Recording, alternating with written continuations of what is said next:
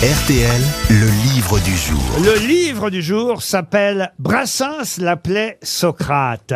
Un livre consacré à Jacques Canetti, révélateur de talent. Alors le nom ne dit peut-être rien aux plus jeunes qui nous écoutent. Tout à l'heure, on avait un auditeur de 16 ans, mais on va avoir au téléphone dans un instant Françoise Canetti, sa fille, qui avait 5 ans quand elle était dans les coulisses du théâtre des Trois Baudets et qu'elle voyait son père euh, sélectionner, choisir les chanteurs qui allaient passer sur scène et enregistrer euh, les disques. Elle raconte son papa, révélateur de talent, l'homme qui a révélé et Boris Vian et Brassens et Brel et Guy Béard et j'en passe.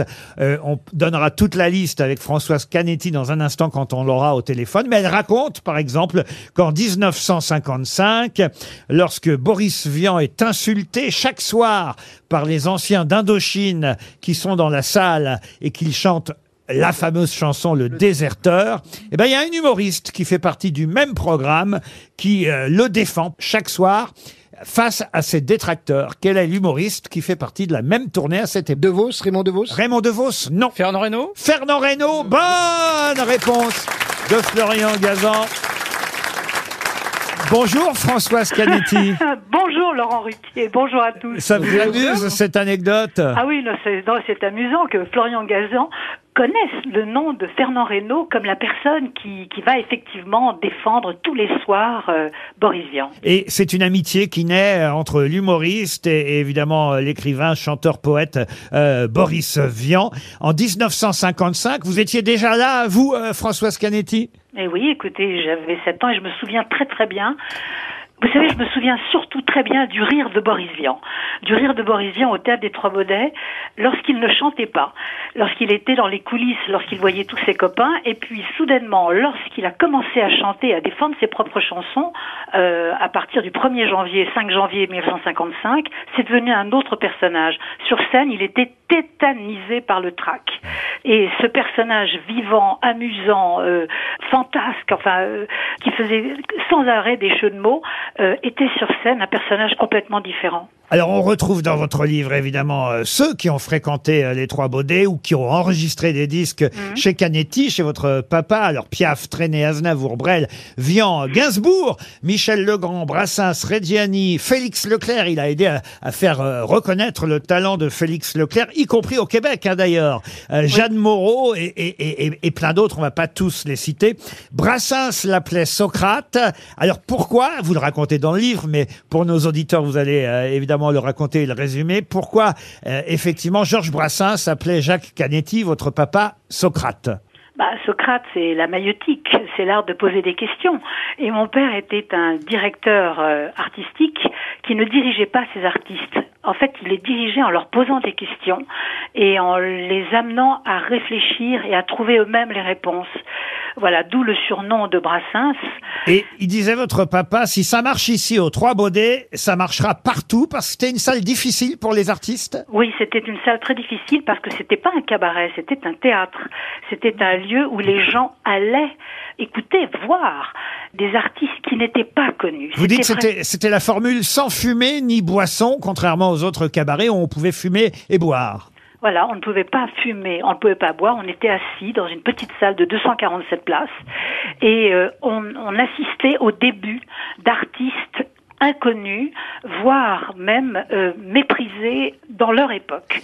Et alors Jacques Canetti a donc été en avance sur son temps en découvrant tous ces artistes, mais il avait cette particularité d'être à la fois en avance et d'être toujours en retard.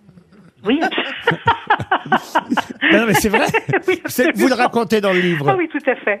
Oui, j'ai l'art de résumer les choses. Je connais, mais mais mais, Oui. mais c'est ça quand même. Ah oui, tout à fait. Mon père, euh, mon père avait une vision un petit peu fantaisiste de l'heure. Il était tout le temps en retard. Il faisait attendre les gens, ou alors parfois il arrivait tout à fait en avance. Mais il avait des goûts.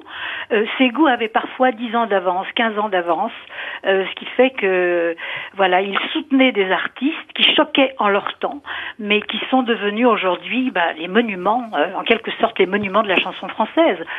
Il n'aimait pas Johnny Hallyday. Non, c'est pas vrai. Ah, Non, non, c'est pas du tout vrai, c'est tout à fait faux.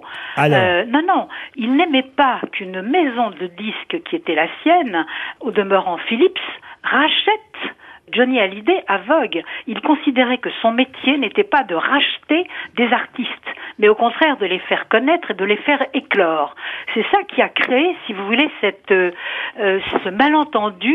Les gens ont pensé qu'il n'aimait pas Johnny Hallyday, mais non, il n'aimait pas le système qui allait se mettre en place, qui était de racheter des artistes. Ouais, il aimait pas trop non plus les fans de Johnny. Vous racontez quand même qu'un Oui. soir où il passe à l'Alhambra Maurice Chevalier, Oui. euh, il clôt la première partie de Raymond DeVos. C'est Raymond DeVos qui est en vedette. Johnny Hallyday passe donc euh, en première partie.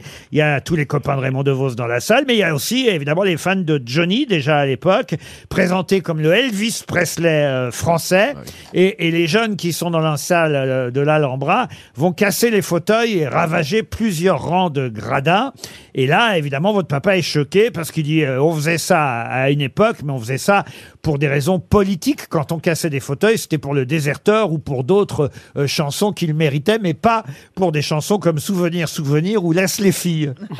Ah oui, euh, effectivement, c'est-à-dire euh, on saccage l'Alhambra Maurice Chevalier que Jeanne Berthaud, qui était la directrice de l'Alhambra, avait complètement fait refaire, et donc cette salle est saccagée par un public qui euh, voilà qui s'ingénie à, à saccager bon des fauteuils. Il y avait absolument aucune raison, absolument aucune raison, et ça ne choque pas que mon père, ça choque tout le métier, On sent que vous avez une tendresse pour Guy Béard, dont on n'a pas parlé encore, puis après on laissera à nos auditeurs le soin euh, de découvrir l'intégralité de votre livre. Pourquoi Guy Béard plus qu'un autre?